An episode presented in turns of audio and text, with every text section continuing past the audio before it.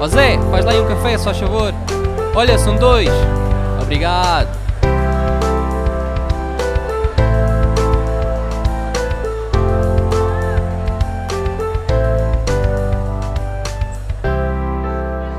Mais um episódio do podcast Conversas Café e hoje comigo tenho o Ricardo Nascimento. Ricardo, vamos começar? Bora. Então o que é que preferes? PC ou Mac? Mac. Pizza ou hambúrguer? Hambúrguer. E essa, eu senti que foi. Estava difícil para escolheres um. Epá, porque há pizzas muito boas, mas também há hambúrguer. Se eu, tiver, eu pensei assim, se eu tivesse comido para sempre, nunca mais pudesse escolher outra coisa, yeah, eu acho que escolhi hambúrguer em vez de pizza. hambúrguer.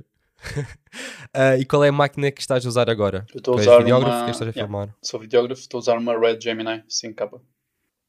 Boa, boa. Estás com os big boys, nada de câmeras assim pequenas, nada de GoPros. tenho GoPro também, tipo, GoPro tenho a 10 ali para brincar de vez em quando. Pá, há coisas que a Red não dá para fazer, honestamente. E, yeah, pá, e câmaras mais pequenas. É assim, depende do trabalho. Depende do trabalho. Há Uhum. coisas que a Red é fixe, há coisas que a Red não é fixe. Até podemos falar disso daqui a nada, mas Uhum. estou a brincar contigo sobre isto também da GoPro, porque tu trabalhas muito debaixo d'água e iremos tocar lá. Ah, para quem não te conhece, Ricardo, faz assim uma breve apresentação. Uh, meu nome é Ricardo Nascimento. Uh, comecei a filmar há cerca de 7, sete anos, mais a sério, porque eu estava a fazer curso de Engenharia Mecânica na altura no técnico e, como podem ver, tipo, correu muito bem a minha carreira de engenheiro, não durou nem um dia. Um, e pronto, comecei a filmar, comecei, como sempre, sempre tive uma ligação gigante ao mar e comecei como fotógrafo primeiro, como fotógrafo dentro d'água a fotografar os meus amigos, a fazer bodyboard, a fazer surf, isso tudo. Depois partiu o pulso, a andar de, de skate, então não conseguia fotografar porque partiu o pulso direito e sem o, tipo, nas câmaras só dá para segurar a câmera com a mão direita e a mão esquerda não dá para fotografar. Então comecei a filmar, porque tinha o braço todo engessado durante quase 3 meses. E pronto, e depois quando tirei o, ge- o gesso outra vez, continuei a filmar e pá, nunca mais parei. E pronto.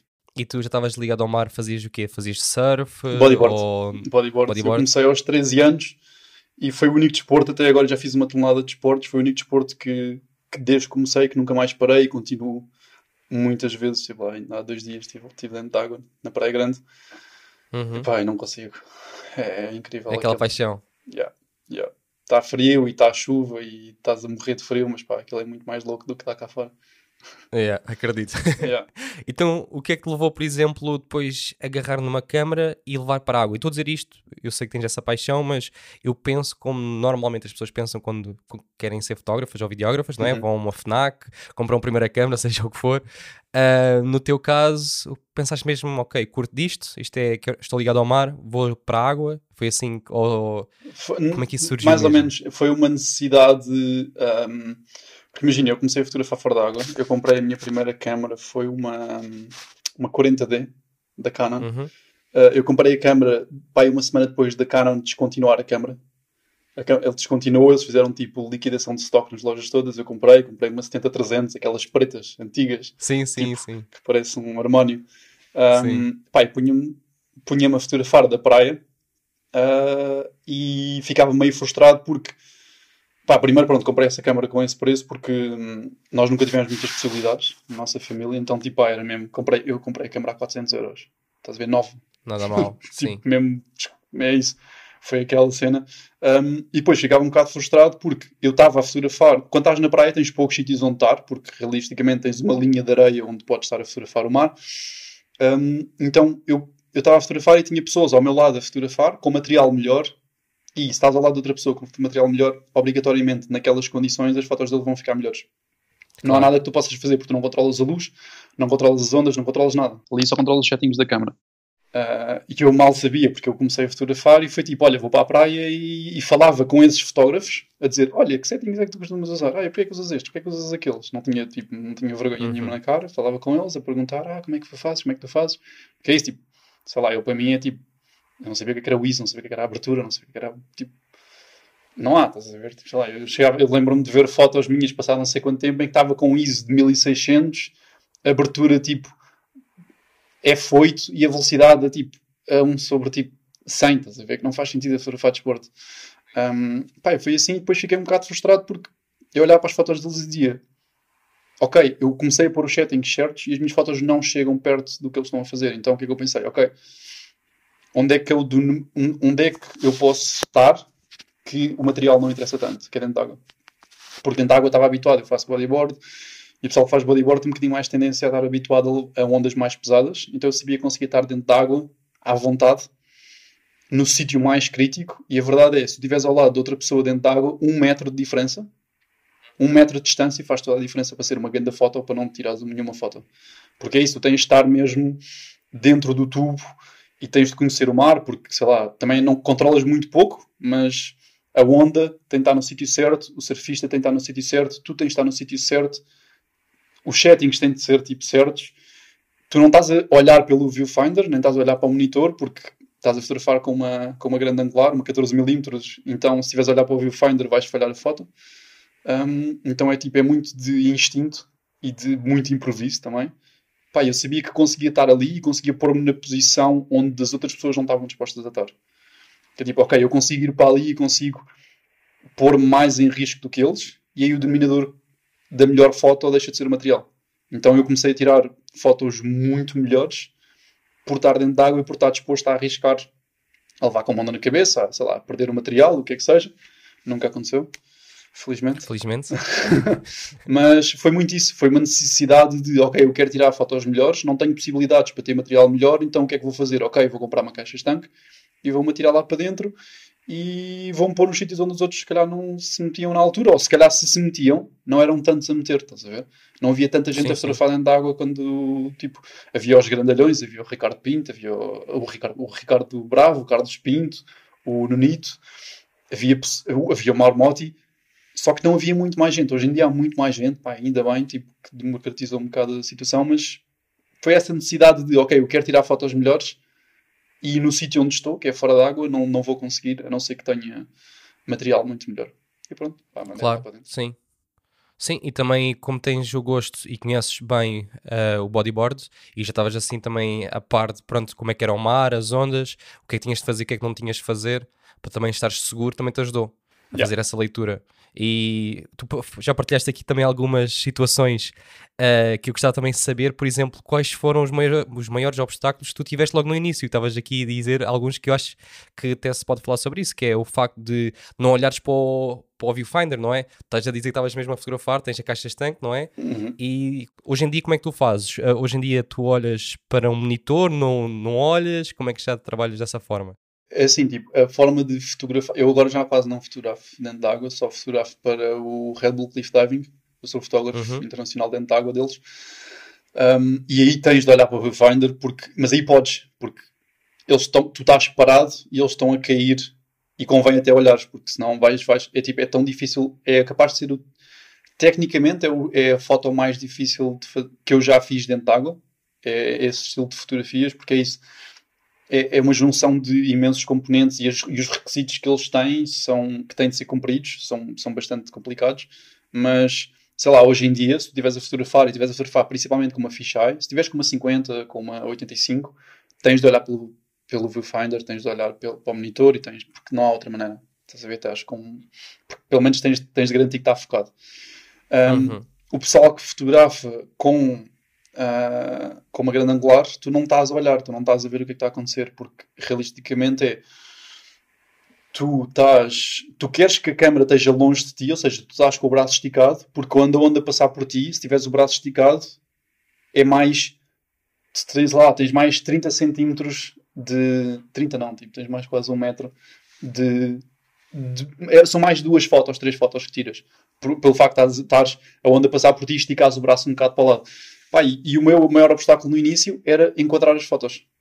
Ter a certeza que o surfista estava no centro, que a onda se via toda, a parte de cima, a parte de baixo, que eu não cortava, ou que não chegava, ou que o surfista não estava muito para o lado esquerdo, ou cortado mesmo, aconteceu imensas vezes. Uhum. E depois, a segunda parte é o foco. Garantir que está focado. Porque a maior parte do pessoal uh, mete o foco no infinito e, e sei lá, e manda a abertura para F8 e vamos, ou então mete o foco a tipo 5, 6 metros que numa fisheye já é tipo quase infinito e mete, uh, mete F8 e eu decidi que não ia isso, eu decidi que ia, um, deixar o foco automático. Autom quando eu digo automático, é eu sentia a câmera, eu clicava no. no. no. ai, na, no elas, tipo, todas as câmaras para fotografar têm uma espécie de, de, de, punho em baixo, que tem um botão. Sim, sim. Eu carregava no botão e conseguia sentir a, a lente a vibrar, a focar. Então, eu, uhum. então pronto, eu pá, fazia o foco, tipo, não é manual, mas é, tipo, nem, é, nem, as câmaras na altura não faziam focos automáticos. Era tipo, tu carregavas sim, sim, ela sim. ficava, carregavas ela ficava. Então pronto, eu consegui arranjar uma lente que focava entre fotos. Ela tirava tipo 6 fotos por segundo, na altura o que é que era, ou 8 fotos por segundo, e ela tirava uma foto, focava e tirava a segunda foto, tirava tipo. Então pronto, sei lá, uma, mas um obstáculo, obstáculo, obstáculo gigantesco era enquadrar as fotografias. Porque eu às, vezes, eu às vezes sabia, e isto vai ficar uma grande foto, e depois tipo, tinha o surfista quase cortado, estás a ver? Ou a ponta da prancha não se via, e eu tipo, ia com caraças. Sim, porque também contra ti tinhas o mar, porque isto são coisas que uh, eu já, já fiz surf, nu, nunca fotografei dentro d'água, só fora, como tu disseste uhum. no início, e também senti isso. Eu tenho, da, é daquelas coisas que eu quero mesmo fazer, digo, digo, já disse isto a vários amigos meus, até morrer quero uh, fazer um dia fotografias dentro d'água, comprar uma caixa estanque, mas como tu sabes, e também podemos falar, não são baratas, são, Pá, são depende, coisas caras. Depende do que é que queres uma caixa boa normalmente começa aqui nos mil euros, não é? Não, Pelo menos o que eu vi, porque tem sacos. Ah, mais barata uma caixa, uma caixa barata começa nos mil euros. Barata, quando digo boa é tipo boa de barata, começa nos ah, euros. Sim, sim, digo... sim. Não, quando disseste porque... boa eu pensei assim, ah ok, não, uma, das tipo boas, boas, com muito não, tipo... não, que... yeah, yeah, porque não. o que eu vejo de caixa vá, entre aspas, má, não é a caixa, é aqueles sacos que se compram em que se põem as câmaras lá dentro. Esquece, para fotografar surf nunca que na caixa... Tipo, vais ficar sem câmera. Sim, Pois, eu, é isso que eu queria perguntar-te, porque às vezes o pessoal diz, ah, vou comprar este saco, eu fico naquela, é pá, se for para uma piscina, é assim, talvez... piscinas, piscinas funciona. Agora, pá, considerando que podes levar com onda na cabeça, aquilo raspa em algum lado, bate, é pá, um saco é assim, se quiserem, vão com Deus, estás a ver? Mas eu não, eu não meto, eu nunca meti, nem, nem tenho coragem de meter a minha câmera numa caixa, num saco desses, se for para o mar. Para piscinas, mesmo, bar aberto. Agora, no mar, não. Não aconselhava a ninguém. É assim, depende um bocado do amor que vocês tiverem ao material. sim, sim. Não, é isso, é isso. E porque o que estava também a dizer é que tu estás ali contra, entre aspas, a natureza, porque estás dentro da água e vem uma onda, está-te a empurrar. E estavas a falar do enquadramento. Imagina o difícil que é fazer um bom enquadramento, porque não é como estás na terra, não é? Estás na areia, seja o que for, ah, estás parado, tens só o vento se tiveres, não é? Sim, sim. Empurrar-te, mas não é nada especial. Assim, sim. É assim, estás um bocado à mercê do que. A parte boa, que é muito humilde, é sentes-te muito pequenino. Ok. Tu tens noção que uh, lá, tu estás ali e és um passageiro no autocarro, tu não estás a controlar nada. É, começa uma corrente gigante e tu vais com a corrente. Tipo, vem uma onda gigante e tu vais com a onda. Não há assim grande. Consegues prever certas coisas, entre aspas, uh, mas não há assim, tipo, tu não estás em controle de tudo. Um, que depende da pessoa. Eu, para mim, eu gosto imenso dessa sensação de não estar em controle e de saber que estou a arriscar um bocadinho e que. Hum, porque assim, depois tiras uma boa foto e dizes: Fogo, é isto, estás a ver? Tipo, ela saiu do pelo para ser feita. Tu, não há fotos dentro d'água boas feitas por acaso. Tipo, isso não existe. Uhum. Porque. Hum, pá, é isso. É, é mesmo, não, não é nada fácil. Eu lembro-me que eu demorei bastante tempo. Eu também sou um bocado crítico mais com o meu trabalho, mas eu demorei bastante tempo até sair da água e pensar assim: ia, fogo, esta foto é fixe muitas vezes aconteceu eu estar dentro d'água e pensar assim, e esta foto ficou incrível. E depois vejo, tipo, e depois vejo no monitor da máquina e pensei assim, oh, ficou mesmo. Vejo no computador e penso assim, ai, que cocó. tipo, mas pff, muita vez. É tipo, o pessoal, sais da água, o pessoal pergunta, então fizeste umas fotos? assim, não sei. Yeah. Não sei. Tipo, o, pá, é só mesmo no computador consegues perceber se sim, se ficou fixe ou não. Agora, até, até vez no computador é e às vezes, quantas vezes é que não foi tipo, aí ficou incrível? Nada, esquece, não ficou. Pá, o truque, fica aqui a dica, é fotografarem, pessoal, fotografem F22, a grande angular e fica tudo bom. não, esquece. Pá, não, o sweet spot a brincar, para surf, se alguém quiser experimentar, o sweet spot para surf é a, a velocidade tem que estar acima de 1000, 1000 no mínimo dos mínimos dos mínimos. Mil e, o que eu usava sempre era mil e, tipo 1500 para cima, 1640, 1800 um, pá, a abertura F8 ideal, porque F8 estamos a usar a melhor parte da lente. Tipo, nós tivemos a F22, já estamos a arrebentar a lente toda. Estar a F22 é pior do que estar a. Tipo, a imagem, a imagem, a qualidade da lente tipo, fica completamente destruída. A partir da F11, não, não, não recomendo a ninguém, a não ser que estejam a fazer longas posições e precisem mesmo de, de ir lá. Pá, e depois o ISO, que a câmera aguentar. Sei lá, eu com a 40D, tipo, com ISA 400, ela já se Hoje em dia já estamos um bocado mais tranquilos em relação aos ISOs, mas sei lá, eu lembro-me, eu depois passei da 40D para a 7D, que é uma câmera que ainda tenho, e não foi há tanto uhum. tempo que fotografei com ela dentro de água, e é isso, tipo ISO 640 e já tens de usar aquele dinamizerzinho. Hoje em dia, sei lá, tipo, qualquer câmera faz um ISO a 3000 e estás mesmo Sim, se tiveres Sony ou Nikon, agora Canon, sabes como é que é? Canon sempre foi fraquinha com isso. Estou a brincar. Epá. Isto é aquela. não, desculpa, isto é. Mas mesmo assim, um podcast, tipo... só que eu dou sempre aquelas facadas. Yeah, mas mesmo assim, tipo, com isso, as novas, a R5C e não sei o que, já consegues Sim, tipo, levar já... aos, aos 3000 e tal. Nikon eu nunca experimentei, por acaso. Eu comecei sempre com Canon e depois passei para Sony e depois uhum. passei para Red e um, Sony para filmar, porque Canon sempre fiquei em Canon para fotografar. Um, nunca gostei de Nunca gostei de fotografar hum, com a minha Sony. Um, não te sentias confortável? Pá, também, não, também há uma coisa que não ajudou muito. Eu nunca tive lentes nativas Sony. Porque eu okay. usava, porque eu, como tinha sempre Canon, passei a usar, depois filmava. Eu sempre fui, eu sempre tive poucos trabalhos dentro d'água de, uh, de, fotografia, porque eu, eu só fotografava dentro d'água.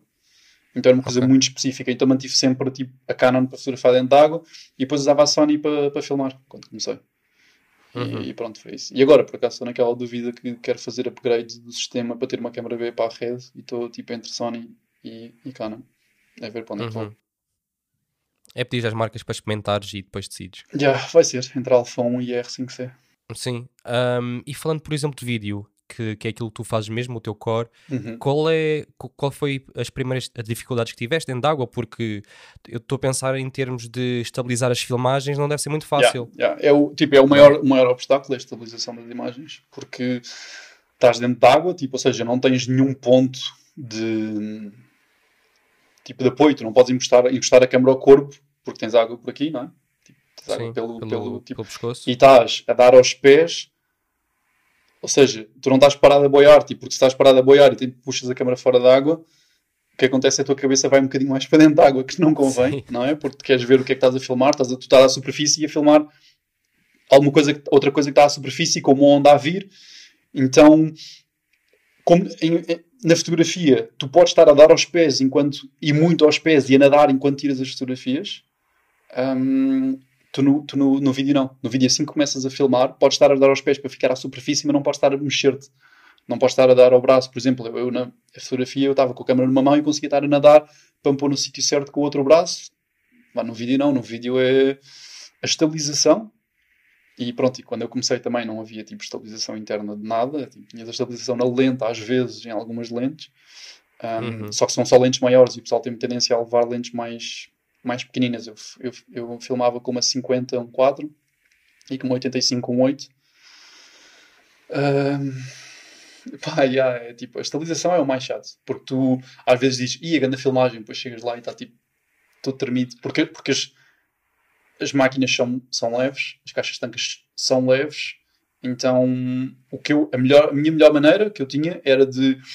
Porque eu às vezes tipo, segurava a câmera à frente da cara para estar a ver o que é estava a filmar mas com os braços fletidos, os cotovelos dobrados, e depois a melhor maneira que eu arranjei para tentar resolver esse problema era esticar os braços, e assim dava um bocadinho mais de estabilização, também afastava mais a câmera de mim, o que não era ideal, mas sim, fotografia, tipo, quando é com lentes wide, é enquadramento, e o vídeo, sem dúvida nenhuma, que é a estabilização, e continua a ser a estabilização. Uhum, mas quando estás debaixo d'água mesmo, ah, torna-se mais fácil? Esquece. Não, a estabilização aí não é um problema. Não? De todo. Torna-se mais fácil, não é? É 300 vezes mais fácil. E a estabilização não é um problema de todo, mesmo de todo. Tu aí podes estar a filmar com uma mão, se quiseres. Tipo, não é ideal, okay. mas podes estar com uma mão, tipo, só enquanto estás. E às vezes acontece, porque nós, quando estamos um, debaixo d'água, quando estás a descer, tens de estar, de vez em quando, tens de levar a mão ao nariz para equalizar. Então estás só uhum. com uma mão e a outra está no nariz a equalizar. E debaixo d'água o problema não é de todo estabilização, porque é isso, tipo, tudo ali imagina que tu tens, é um gimbal, a tua câmera é um gimbal em tudo, estás a ver? Tu podes filmar para cima, para baixo, para os lados, podes estar a rodar, podes estar a ir para um lado para o outro, que a água está a absorver tudo o que tu fazes. Então, pá, nesse aspecto aí, esquece, é, tipo, é a melhor coisa que existe. É a tua praia, assim dizer. Sim, é assim, eu gosto imenso de estar dentro de água, estás a ver? Que seja a superfície, que seja debaixo d'água, mas são problemas super diferentes. Por exemplo, debaixo d'água o problema é que não estás a respirar. Isso é um problema. Pois. É isso que eu ia perguntar. É, fazes que É mesmo. A É apneia. scuba? Não é? Depende. A pneia. Apneia? Yeah. Esse Sim. é um tipo, pronto, esse é o outro obstáculo. Estás a ver? Tipo, são, é tipo, é, tu- é, su- é super diferente.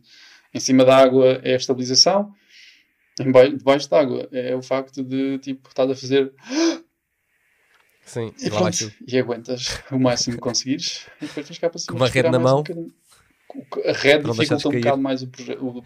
Tipo, não, não filmamos sempre com a rede, mas a rede Sim. dificulta um bocado mais o processo porque são a rede para filmar à superfície são 9 kg Uhum.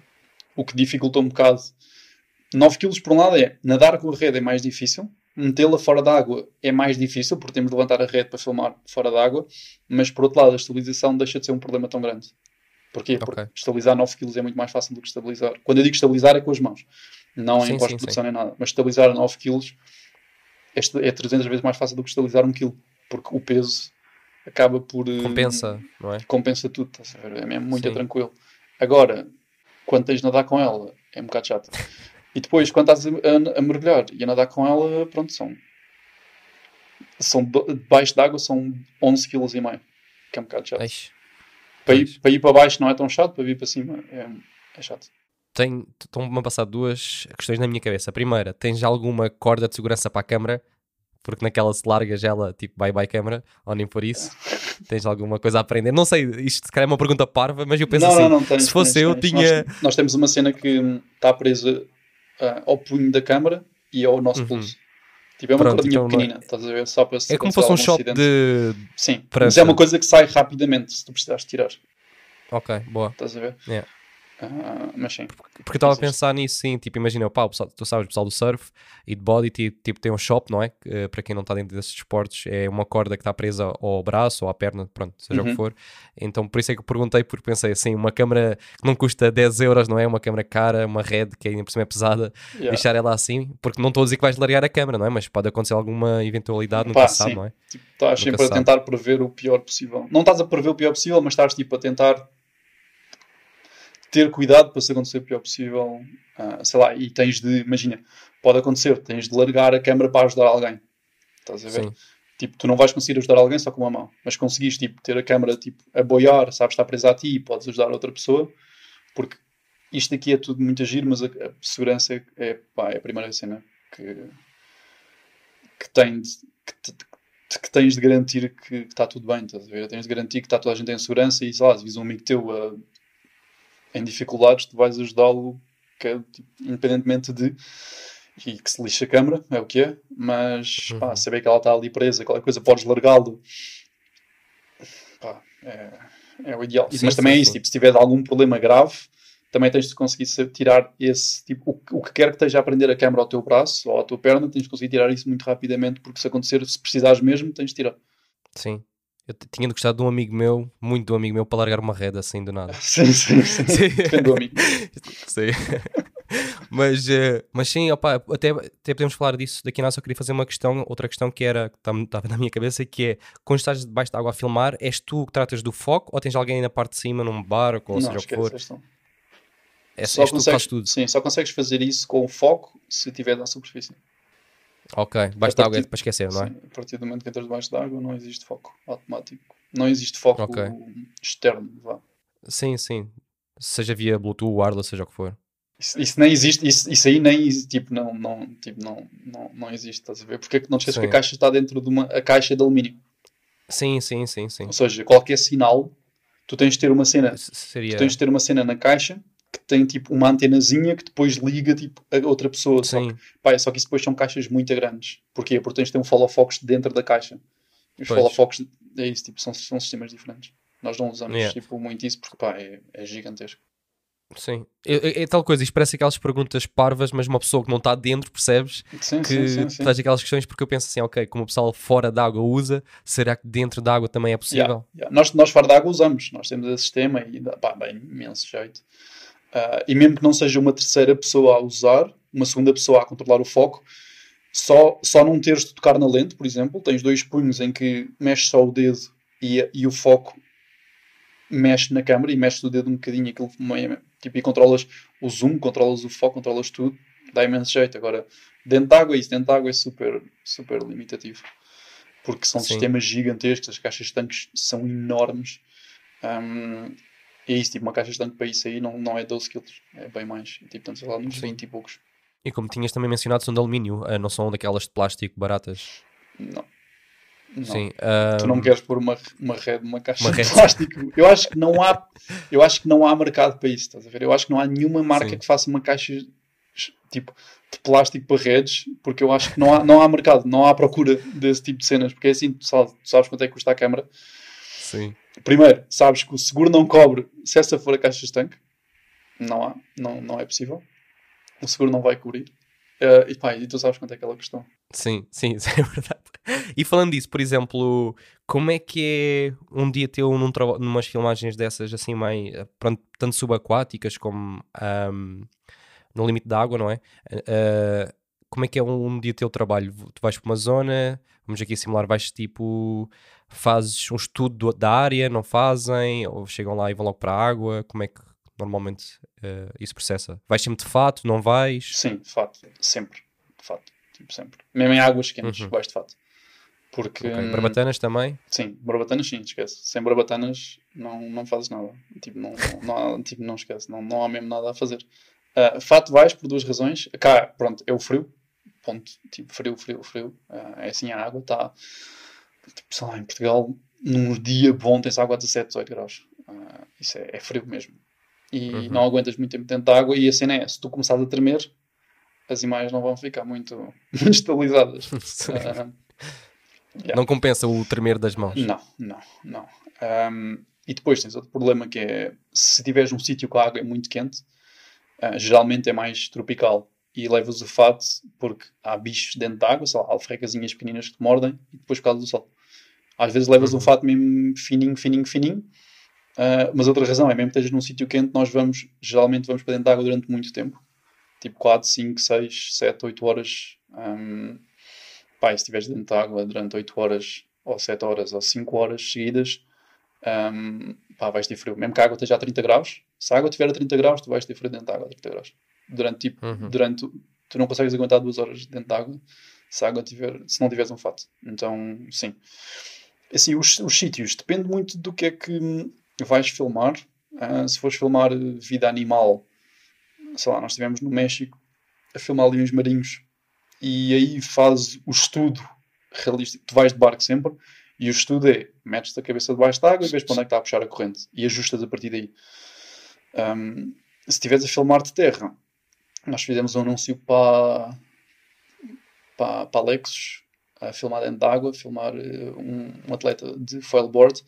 É isso, tipo, olhas para o mar e consegues perceber mais ou menos para onde é que está a corrente, para onde é que não está, onde é que estão as ondas, onde é que tens de entrar, para que ângulo é que filmas. Mas é isso, há sempre uma. Tens sempre de pensar um bocadinho antes de começar, não é? Tipo aquele tipo, olha, vou entrar e, e que se lixe. Tens sempre de pelo menos entrar e depois ajustar o que é que estás a fazer. Um, esse é o processo de lá chegar, vá. O dia anterior é testar tudo. Tipo, montar a câmera, tipo, montar, tipo, testar mesmo tudo. Montar tudo, ver se está a funcionar, carregas no rec, não carregas no rec, garantir que está tudo carregado, tudo limpo, tudo. Os settings já estão postos para o dia a seguir, porque cada projeto pede settings diferentes, pede frame rates diferentes, pede resoluções diferentes.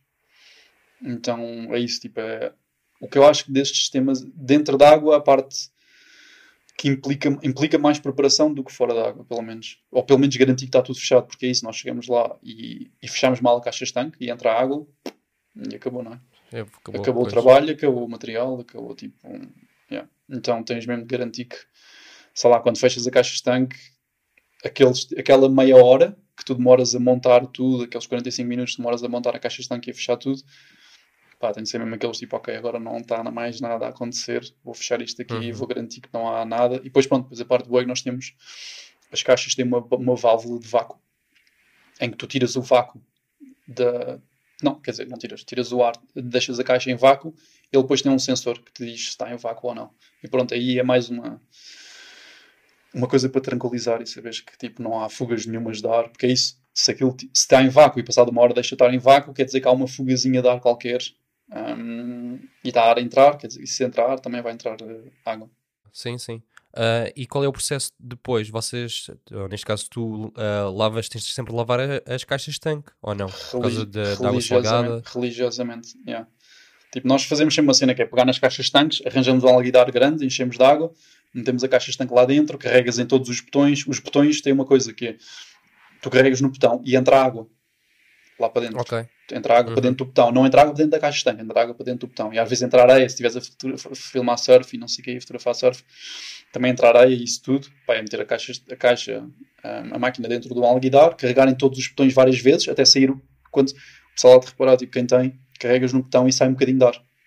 Uhum. Um, então é isso, tipo, é carregar até sair o ar, quer dizer que já, já entrou água doce, deixar estar lá durante um bocado, depois tirar, fazer a manutenção, às vezes tens de, de desapertar uns botões, meter hum, vaselina outra vez no O-ring, cada botãozinho, pronto, as caixas fecham como? Tem O-rings, tem uma, uma fitinha de borracha que é espremida e isso é que faz hum, o selo da água.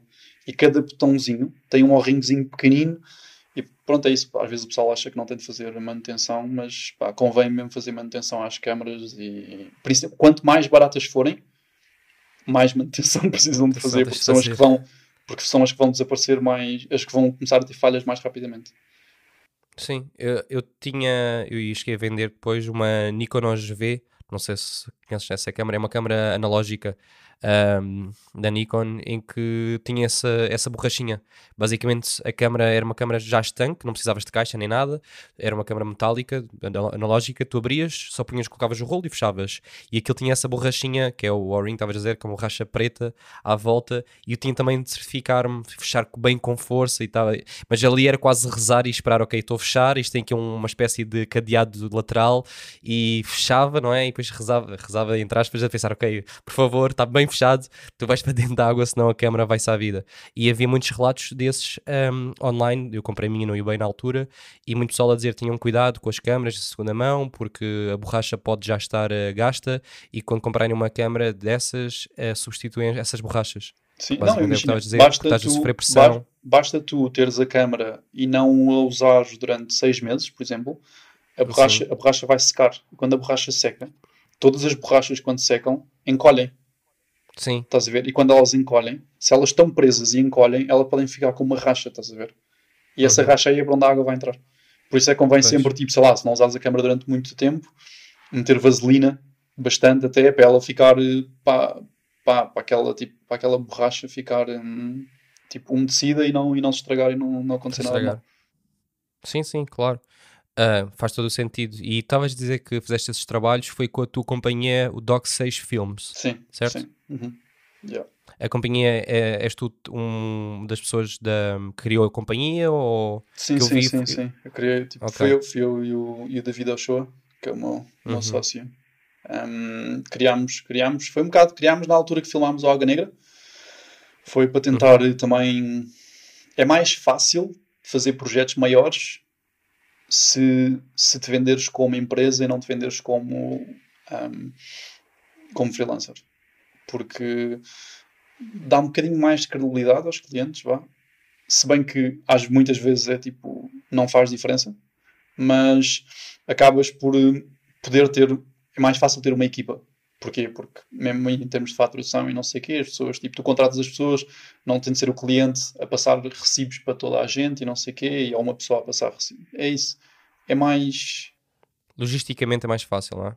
Yeah, yeah, yeah. E tens um site, sei lá, tens um site e tipo as pessoas, imagina uma empresa grande contrata-te a ti, eles veem o site e percebem, ok, estes gajos fazem tudo, enquanto se o site for uma só pessoa, eu- eles pensam, eles podem pensar assim, ok, se calhar, hum, mas este projeto é muito grande só para uma pessoa, como é que ele vai fazer? E depois tem de perguntar, Uhum. só o facto de terem de perguntar se, mas tens uma equipa, como é que é, trabalhas sozinho, não sei o quê, resolves esses problemas aí a, a vender-te como empresa. E nem sequer precisas de abrir empresa, às vezes. O pessoal, às vezes, tipo, cria um site com um nome e não precisas, pode estar a faturar como, como com, com recibos verdes na mesma, tipo, e como freelancer, mas eu sinto que ajuda. Depende do que é que fizeres. Uhum. Se o pessoal quiser fazer project manager, ou se quiser, imagina, nós trabalhamos muito em que somos encarregues do projeto inteiro, tipo chave na mão, ou então só como realizadores, ou só como diretor de fotografia, noutros projetos.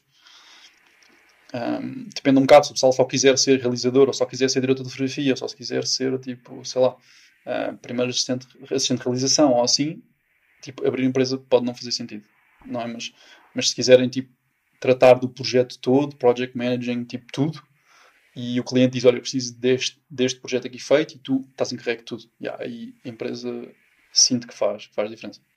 Sim, como disseste, é a chave na mão e há muitos clientes que preferem isso do que estarem tipo à procura de mil e um uh, freelancers, ou todos seja, os, for, vários todos os clientes preferem isso.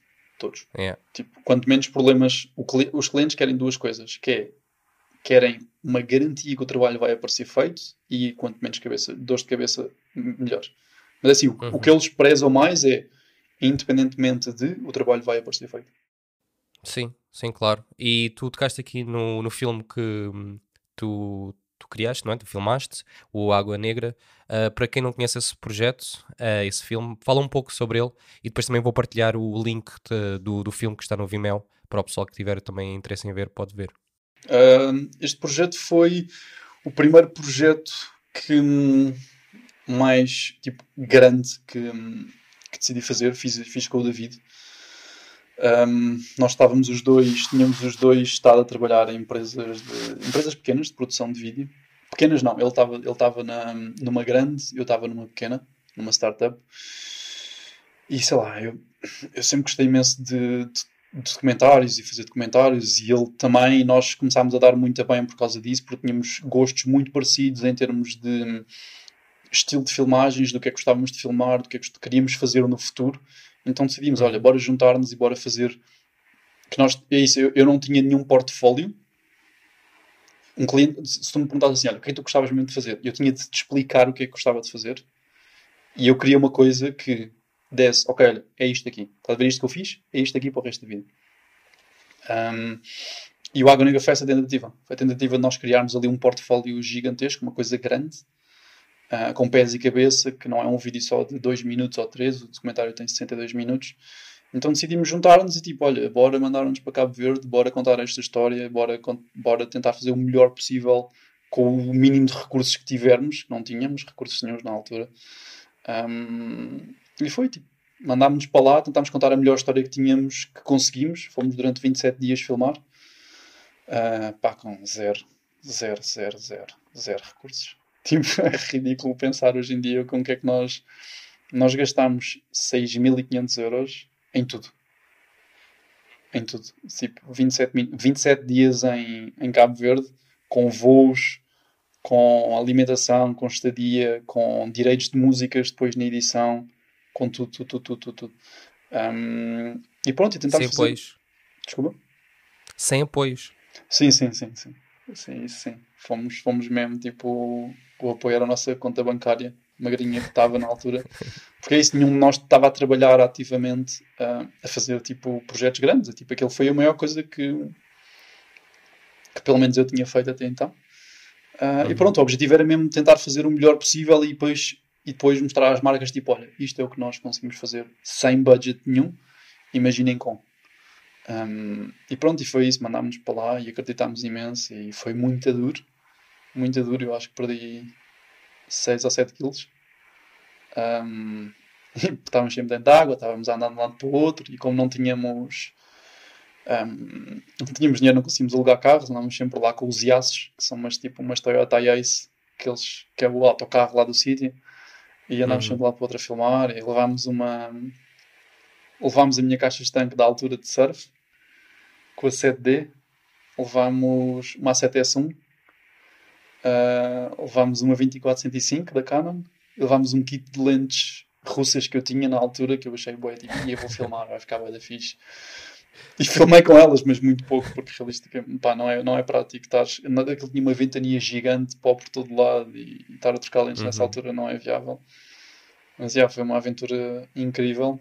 E pá, o projeto é isso. Eu continuo. Hoje em dia eu olho para aquilo e digo, ok, isto não somos nós, porque em termos de qualidade de imagem não está lá, em termos de realização não está lá, em termos de direção de fotografia. Quando eu digo não está lá, é tipo, não, não, não é representativo do que nós fazemos hoje em dia, mas a história é do Caraças. A história está boa da louca e eu olho para aquilo e lembro-me tudo o que nós passámos para filmar aquelas coisas e yeah, foi uma aventura muito louca e temos, sei lá, só temos de agradecer, tipo, eu e David só temos de agradecer ao Rui que foi connosco, o Rui Rodrigues e a, e a Valentine Thomas que alinharam na, na aventura e foram connosco e, e, e, levar, e levámos todos nos cornos que nem uns, que nem uns meninos porque pá, é tipo a pescar naqueles barcos de madeira tipo de lá com motorzinho uhum. de, 8, de 8 cavalos, andar por todo lado, andar tipo. Nós fizemos uns caminhos muito amarados, 3 horas na, pelas falésias para chegar a um sítio e fizemos isso de noite e depois chegámos a um. Voltámos ele assim: Ah, pois, morreu aí uma senhora há duas semanas, caiu lá para baixo porque tropeçou. Tipo, não, aquilo desabou e ela tipo, caiu e nós tipo, Ah, ups! Mas tipo, pá, temos umas aventuras muito loucas e é, isso, é aquela história que vale, vale imenso pela história e abrir-nos abrir-nos as portas para, para, para estar a fazer o que fazemos hoje, honestamente. Pois é isso, é aqueles investimentos que nós às vezes pensamos, é pá, será que vale a pena ou não vale? E foi um grande investimento da vossa parte, não é? E que, mas ao final do dia vocês não digo que estão-se a rir, mas podes agora recordar esses momentos, não é? E, vês fogo, e, tu, e tu disseste uma coisa que, que foi, ok, não te vês hoje em dia, não vejo essas, essas filmagens como uma referência, vá por assim dizer, mas na altura eram do caraças, porque foi, na altura era aquilo sim, que vocês sim, estavam sim. a fazer. Não, na altura aquilo era tipo o melhor que nós conseguimos fazer. Só que isso também foi em 2017. Já uhum. passaram uns aninhos. Um, tipo, nós, aquilo, assim, nós metimos tudo o que sabíamos ali, tipo, e o investimento nem sequer foi tanto de dinheiro, porque nós, nós estivemos a editar aquilo durante um ano, um ano e poucos meses, um, porque queríamos mesmo, queríamos mesmo que nós fomos mesmo ao pormenor e queríamos mesmo que aquilo ficasse o melhor possível imaginário. Um, foi um investimento gigantesco mesmo, e, tipo, sei lá, e tivemos de recusar outros trabalhos para ter tempo para fazer aqueles, aquele ali, porque assim, é muito tempo de edição. Nós estamos a falar tipo 12, 13, 14 horas por dia, tipo, todos os dias. Em que uhum. chegas ao final do dia e dizes, fogo, parece que não, adianta, não, não andei nada. Sei lá, só tratar da cor foi um mês inteiro. Um mês inteiro, tipo, yeah. 12, 13, 14 horas por dia. O som foi um, um mês e pouquinho, um mês e duas semanas, acho eu. É, e é isso, tipo, estás um mês inteiro só a fazer cor. Só cor, só cor, só cor. Só que é isso, tipo. E depois houve muitas coisas que demoravam mais tempo porque estávamos a aprender a fazê-las enquanto estávamos a, editar, sei lá, tipo, nós, eu nunca, tipo, sei lá, eu, comecei, eu, eu nunca tinha masterizado nada. Tipo, ou seja, então uhum. como é uhum. que isto fica mesmo bom para se for visto numa televisão? Como é que isto fica mesmo bom se for visto num telemóvel? Como é que tens, como é, qual é, onde é que tentar o, o, o, quais é que são os decibéis perfeitos para a voz masculina? Onde, como é que, o que é que é um equalizador? Tipo, como nós não uhum. tínhamos budget, tínhamos de ser nós a fazer isso tudo, porque pá, não, não havia outra maneira, não há. Tinham de explorar ao máximo. E esquece, tipo, YouTubes e perguntar a outras pessoas e como é que tu fazes isto? E como é que tu fazes aquilo? E tentar e...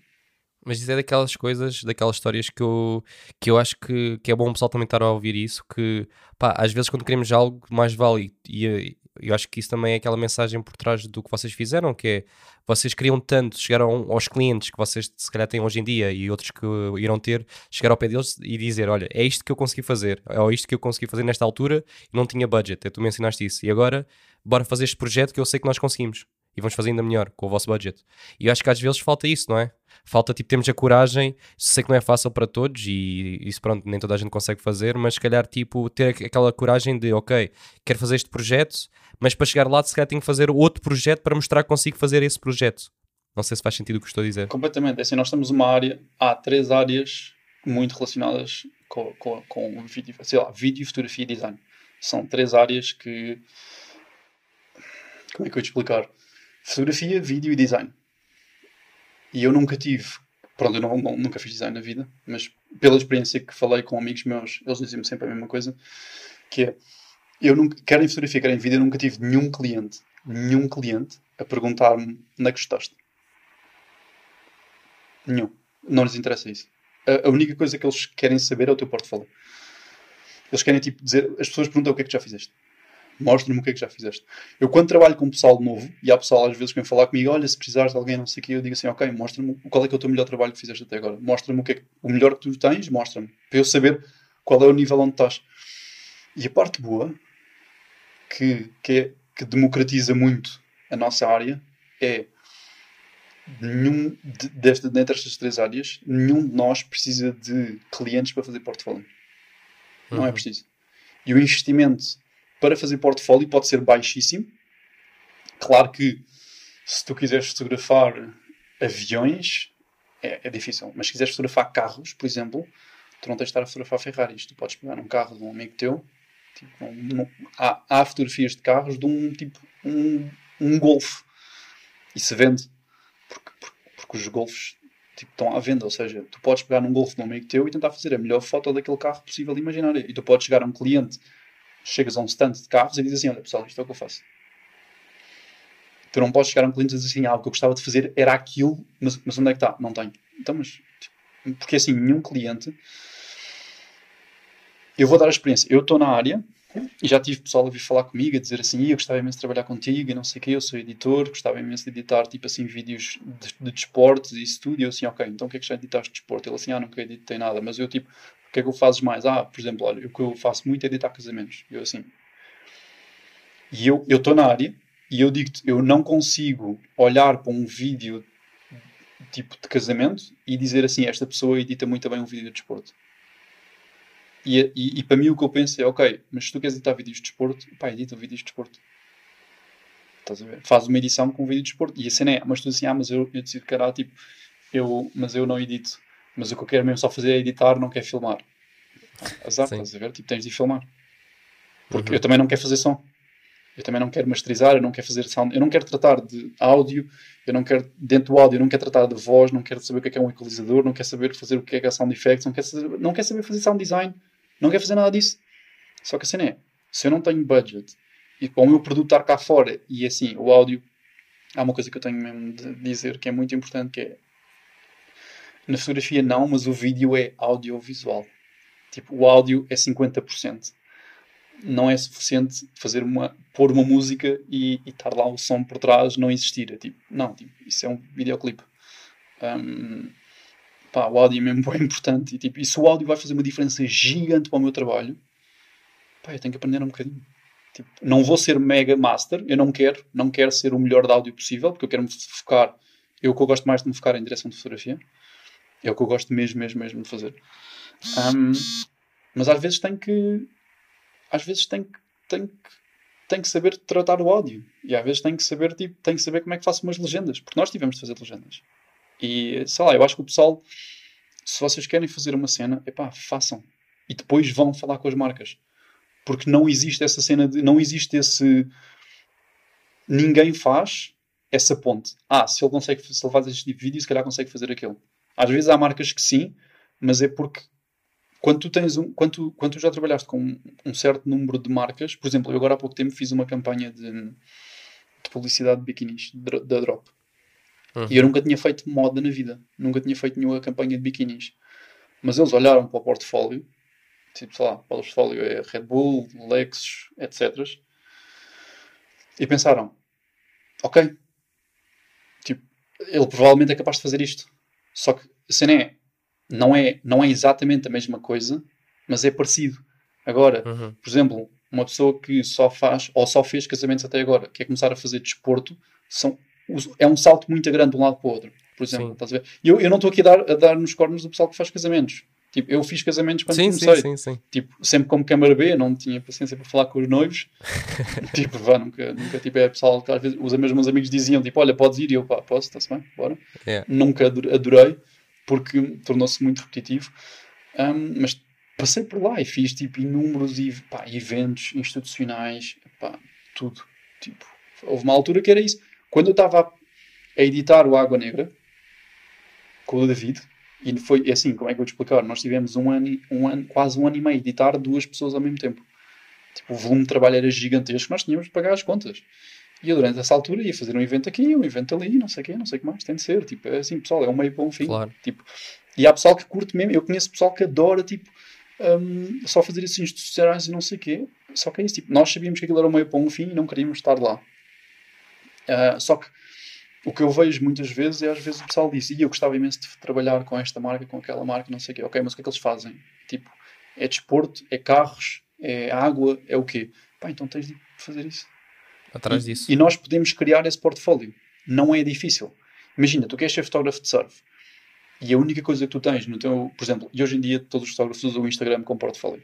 A única coisa que tu tens no teu Instagram é retratos. Pá, como é que tu vais chegar a uma marca? Como é que tu vais chegar a um, a um surfista? Porque assim é. Também aqui há uma coisa que é incrível, que é, se vocês...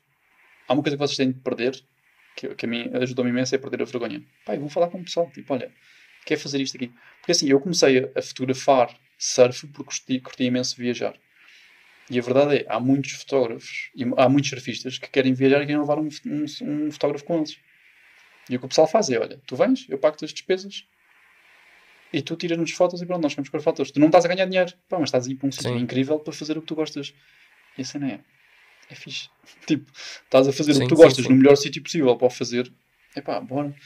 Só que a cena é essa. É assim, se tu me dizes, ok, eu quero ser fotógrafo de surf e eu vou ao teu Instagram, por exemplo, e tu não tens fotos de surf ou tens uma ou duas, epá, e, e qual é que é o, o que é que te impede de fotografar surf? Só uma coisa, tipo, vontade. Pá, vai para a praia. Tipo, arranja uma lente, qualquer coisa, tipo, se precisas de um monopé e uma, e uma, e uma zoom. Pá, idealmente 400. Se quiseres fotografar fora d'água. Uhum. Vai, vai.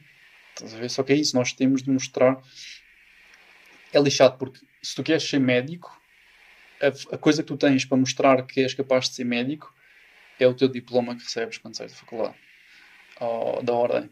Tu queres ser advogado, tens o diploma que tens quando sai, acabas da faculdade. Queres engenheiro, tens o diploma. Nós aqui, nós temos de provar que somos capazes de fazer o trabalho, a mostrar que já o fizemos. E não interessa, um cliente não interessa se foi pago ou não foi pago. Não interessa. E não interessa também, muitas vezes, os anos de experiência, e é isso também a, a mensagem que estás a pensar, a passar.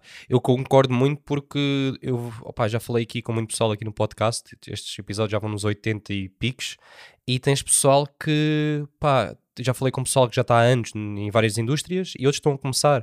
Uh, uma rapariga falei há pouco tempo começou há dois anos, começou literalmente no início do Covid, e pá, ela já tem imenso trabalho.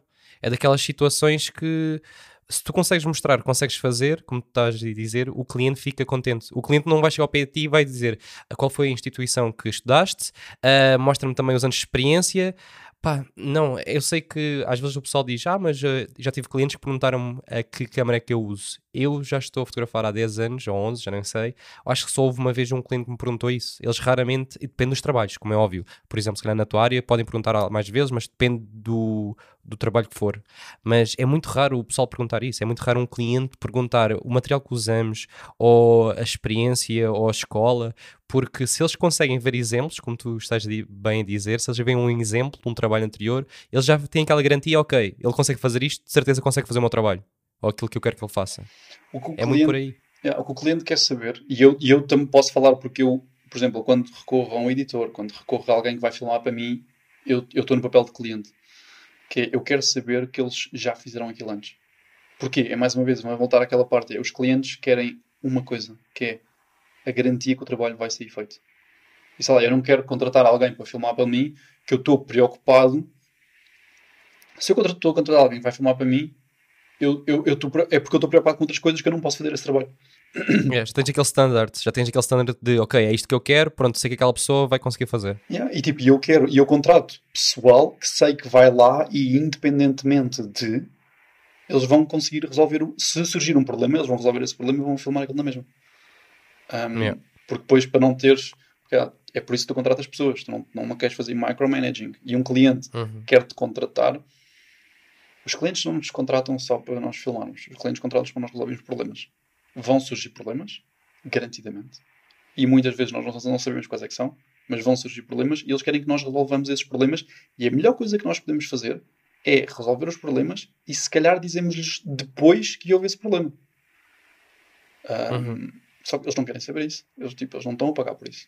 Eles estão, sei lá, eu lembro-me também, nós uma vez tivemos uma filmagem dentro d'água nós chegámos lá e precisámos de um barco e nós, tipo, garantimos que levávamos um barco e não sei o quê. Nós contratámos um gajo para levar o barco. Nós chegámos lá uma hora e meia antes e quando chegámos e metemos o barco dentro de água, percebemos que o barco não tinha direção. Ou seja, o motor estava bloqueado numa direção, conseguimos ligar o barco, conseguimos ligar o motor, mas não conseguimos virar. Então tiramos outra vez o barco de fora. Tivemos durante pá, uma hora a procurar peças lá, tipo, a procurar ajuda e não sei o quê. Quando o cliente chegou nós ainda estávamos a resolver esse problema. Resolvemos o problema, tipo, nós tínhamos marcado por uma hora, quando chegou, tipo, 5 minutos antes dessa hora, conseguimos resolver o problema, fomos fazer o trabalho, voltámos, o trabalho ficou feito, ficou muito louco, e o cliente nunca soube que aquilo aconteceu. Porque, pá, yeah. não, é, tipo, não é a responsabilidade deles, tipo, não, e é a responsabilidade tua. Tipo, uhum. O barco não é teu, mas a responsabilidade é tua. Foste tu que tipo, trataste disso. Então, sei lá, é, é quanto, muito, também... quanto muito podes dizer no fim, depois do trabalho estar todo feito, um ano depois, dizes-lhe: Olha, isto aconteceu, e riem-se os dois, é. estás a ver? Tipo, porque, olha, correu bem. Agora, o cliente chega e a primeira coisa que dizer agora não podemos ir porque o barco não funciona, Sim, sim. Pá, é gerir também expectativas. É, nós também temos tipo. Eu concordo nisso, concordo completamente contigo, porque também disseste o micromanaging. Nenhuma, nenhuma empresa ou ninguém que nos está a contratar quer fazer isso. Eles contratam-nos, dizem, ok, vocês vão fazer este trabalho, eles ficam descansados. Isso deve acontecer contigo. Deves ter trabalhos em que há clientes que vão contigo, se calhar vem um representante ou seja o que for. Um, mas se calhar há trabalhos que eles dizem, ok, têm de filmar isto, têm de fazer isto, e vocês vão, não tem ninguém a fazer aquele uh, managing de, ok, vocês estão a ter, estão a conseguir filmar tudo, não estão, porque às vezes eles literalmente, entre aspas, confiam, não é, não é, não é entre aspas, eles confiam em nós, não é, no nosso uhum. trabalho, e aqui sim, entre aspas, lançam-nos aos lobos, que é do género, ok, eu confio em ti, vocês vão, pá, vocês têm liberdade de fazer o trabalho, porque eu confio no trabalho. Yeah. Agora, tu só consegues confiar em alguém, e tu disseste isso bem, se mostrarem, se nós conseguimos mostrar esse trabalho anteriormente, ou mostrar algo yeah. parecido. E eu percebo o que estavas a dizer, tipo, como é óbvio, não estás a apontar o dedo de ninguém, seja de eventos, seja de casamentos, seja o que for, mas é a parte mais, é aquela analogia mais fácil de fazer, eu concordo. Um, ou alguém que, por exemplo, queira fotografar num restaurante, seja o que for, ou filmar ou, outra qualquer coisa. Epá, se queres fotografar comida, epá, faz comida, vai pega um no amigo teu que cozinhe bem e fotografar fazer comida yeah, em casa. Tipo, não yeah, precisas, precisas... Acho que não há... Pá, eu... Sim, diz, diz, diz. Tipo, sei lá, eu, eu lembro-me, eu fiz um trabalho de comida para, para o Sheraton. Pá, lembro-me também. Tipo, um, porque eles ligaram-me, eu já tinha trabalhado com ele antes, e eles ligaram-me assim: Olha, Ricardo, uh, fazes fotografia de comida? E eu, faço. Se a pergunta fosse, já fizeste? A resposta era não. não, nunca fiz na vida. Mas eles perguntaram, fazes? E eu faço. Ah, então é. olha, para a semana podes? E eu posso? Na boa. Bora. Tranquilo. Yeah. Eu desliguei o telefone e pensei assim, fogo o que é que eu vou fazer na minha vida agora? Pá, e fui tipo fotografar comida, assim, testar umas coisas, não sei o quê, ver quais são as técnicas e isso tudo. Pá, e hoje em dia nós não estamos a reinventar nada. Tipo, as cenas, há, há, há tutoriais para tudo, há informações para tudo, e eu tipo, olha, ok, então como é que é a melhor maneira de fotografar comida? Dá para fotografar comida na rua, sem flash? Dá. E pá, fixe, como é que se usa? Ok, é preciso um difusor, é preciso um refletor. Ok, fui buscar um difusor, um refletor, fiz as cenas, fizemos as fotografias todas na rua, os gajos ficaram todos contentes pá, tranquilo. Yeah. Depois também é isso, é tipo, também é bom, sei lá, experimentarmos coisas. Tipo, uhum. Sei lá, é isso, é, é, preciso, sei lá, fazer casamentos para perceber que se queremos ou não fazer casamentos, é preciso, tipo, fotografar comida, é preciso um, fotografar carros, é preciso, pá, experimentar, porque se calhar nós, se calhar tivemos, há pessoas que têm a sorte de dizer assim, é isto que eu quero. Eu, por exemplo, eu eu, eu gosto imenso de filmar debaixo d'água. Eu já sabia que curtia imenso de filmar à superfície, mas debaixo d'água, a primeira vez que filmei debaixo d'água foi em Cabo Verde. Uhum. Eu nunca tinha filmado debaixo d'água antes, na vida. Fui para lá e foi tipo: isto é bué fixe. isto é bué fixe, eu quero continuar a fazer isto. Uh, só que é isso, eu tive de experimentar. E, e sei lá, e é bom, é bom aceitar. O pessoal diz: Olha, queres fazer isto? Bora se, se pode arriscar. ser arriscar, mas imagina, se for uma coisa que vocês querem fazer ou querem experimentar, se for um trabalho só daqueles tipos só porque sim, pá, mais vale dizer que não, estás a ver? Um, porque assim, eu gosto imenso de pensar que nos trabalhos tende a acontecer uma de duas coisas, que é, ou estamos a aprender imenso, ou estamos a, a ser muito bem pagos. Idealmente estamos a fazer as duas coisas ao mesmo tempo. Isso é o ideal. Mas, pá, e aprender imenso muitas vezes não quer dizer que estejamos a aprender com alguém, mas é isso, tipo, sei lá, eu, eu quando fui fotografar essa cena de comida para o Sheraton, eu tive de aprender a fotografar, a usar refletores, que eu nunca tinha usado refletores na vida, e difusores. E tipo, ok, isto aqui funciona assim. E tu vais usar isso aí no futuro. Vais usar, garantidamente. Vai haver outra coisa que vai surgir que tu vais usar isso. E todas essas coisinhas, todas essas. Essa, essa parte de resolução de problemas, tens um problema que é eu não sei fazer isto e tens de passar a saber fazer, pá, vai-te ajudar, vai. Só que é isso, o pessoal, pá, mandem-se. Uma coisa que eu vejo muito acontecer, muito, muito, muito acontecer com amigos meus, com o pessoal com quem já filmei. Tu conhe... pá, a parte boa é isso, tu a fotografar e filmar conheces muita gente que também fotografa e filma.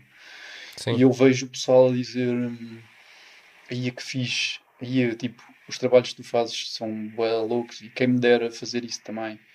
Um, não há nada que te impeça. A única coisa que tu tens de dedicar ali é tempo. Porque a verdade é, nós quando começámos, pá, eu não tinha contactos. Zero.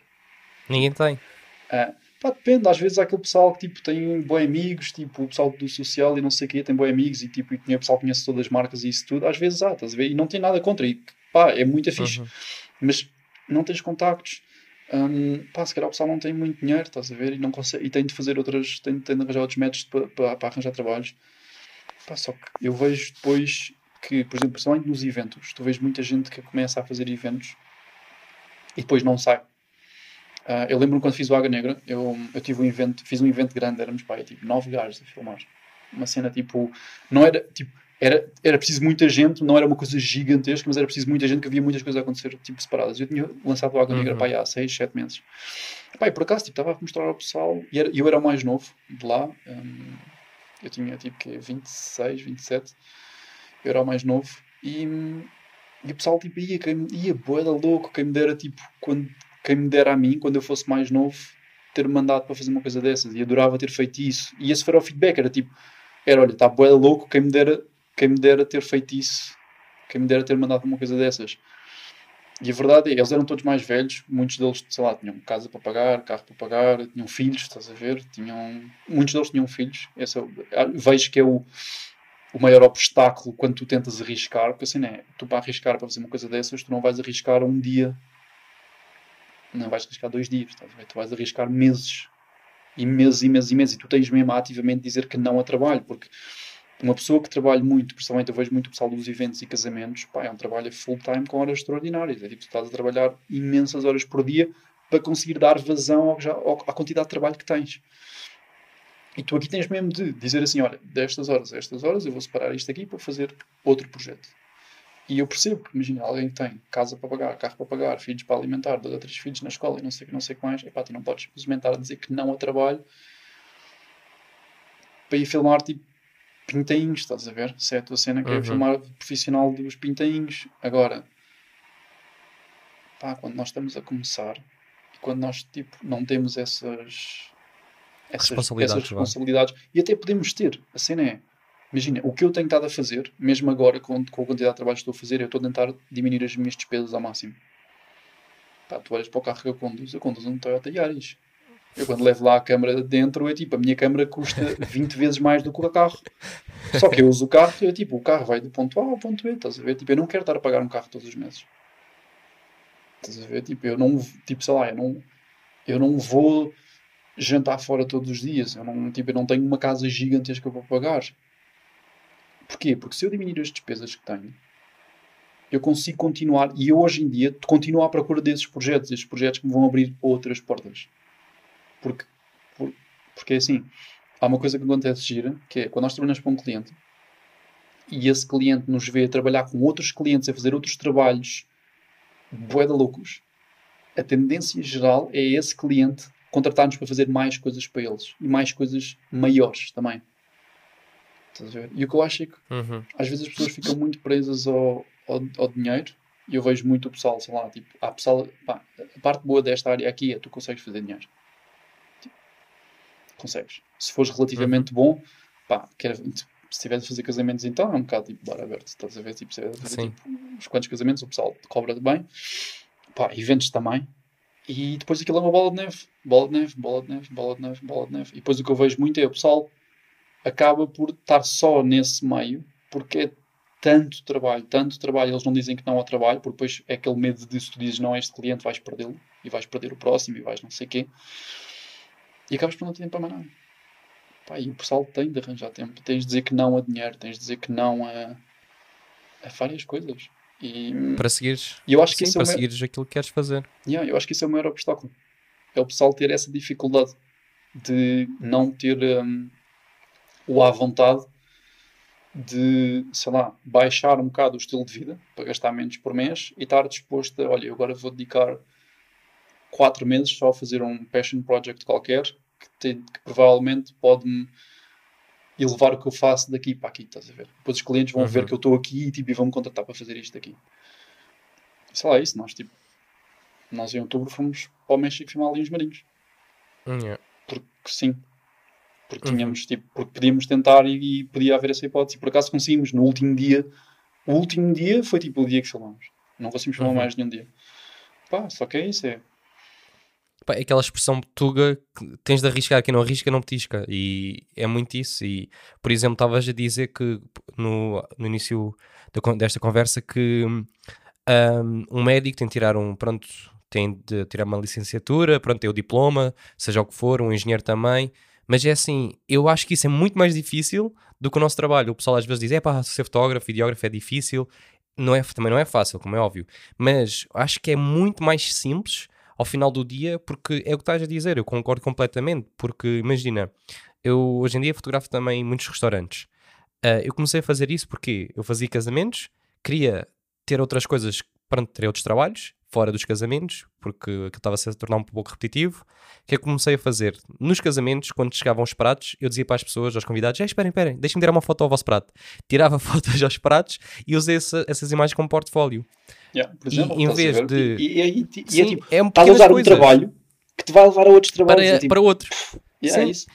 Isso. Porque há aquele pessoal pronto, que faz esses trabalhos como vocês fizeram, aqueles investimentos do género tipo que eu não gosto de chamar de trabalho de borla, mas é- são investimentos, fazem aquele investimento de ir a um sítio, fazer um trabalho e pedir ir a um restaurante, que às vezes até digo isso ao pessoal, pá, falem com um amigo, seja chefe ou vai a um, vão a um restaurante Yeah. que vocês gostam muito, façam lá fotos, mas há tanta opção hoje em dia, há tantas portas que se abrem, é que ninguém, eu acho que ninguém vai fechar uma porta se uma pessoa chegar lá e disser, olha, eu quero fazer este trabalho para vocês, não vos cobro nada, deixem-me fazer só para portfólio. Eu acho que não há ninguém que vai dizer, não, não quero. Claro. Acho que qualquer pessoa vai abrir a porta e vai dizer, ok, pronto, na boa. Claro. Tipo, pá, e é muito isso. Eu nisso concordo contigo porque nós temos esta facilidade na parte das artes que pode ser difícil, que é um mundo que não é, pronto, não é fácil, como é óbvio, mas também tem esta abertura de, seja foto ou vídeo, também disseste design e concordo também, que é podemos fazer, tu podes criar um- uma arte qualquer, um vídeo, como tu também já explicaste e disseste bem, podes filmar trabalhos que, que te vão dar outros trabalhos, e acho que isso é mesmo brutal. Isso é daquelas coisas que eu gosto mesmo muito da nossa área, porque o limite, isto é que parece aquelas que fazes, sabes, quase inspiradoras que vemos no Google, mas o limite somos nós, é a nossa mente, porque é verdade.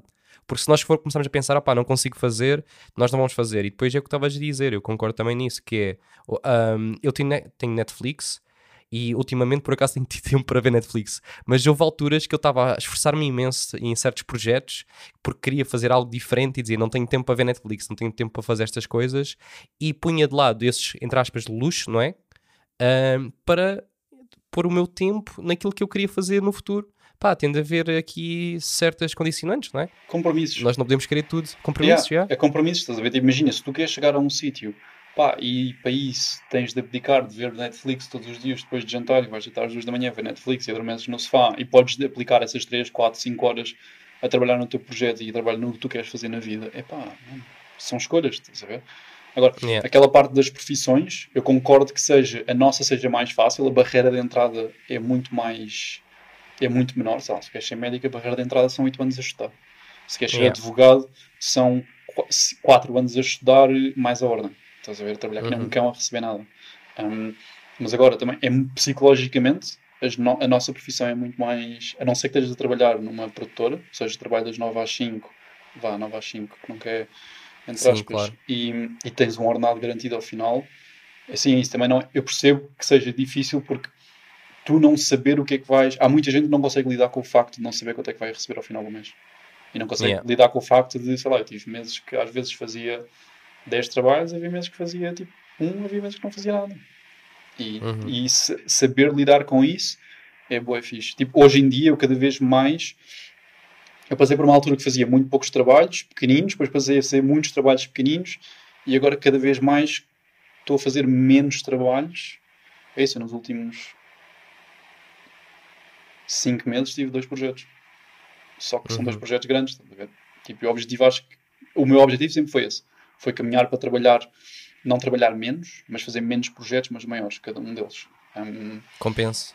Sim, sim, sim, sim, sim. Só que é isso, tipo, é, psicologicamente eu percebo que seja muito duro, porque há, há muita gente, amigos meus, que não têm nada a ver com a área, que dizem tipo, ah, eu não consigo, mas quanto é que tu recebes ao final do mês? E eu assim, não sei, é sempre diferente. Ah, mas como é que tu É. consegues lidar com isso? E eu assim, epá, tens uma almofada. Tens uma almofada, e a minha almofada, por exemplo, no início, no início não, tipo, mas quando eu, a minha técnica é, eu vejo que eu tenho gasto por mês. Ah, sem luxo, estás a ver?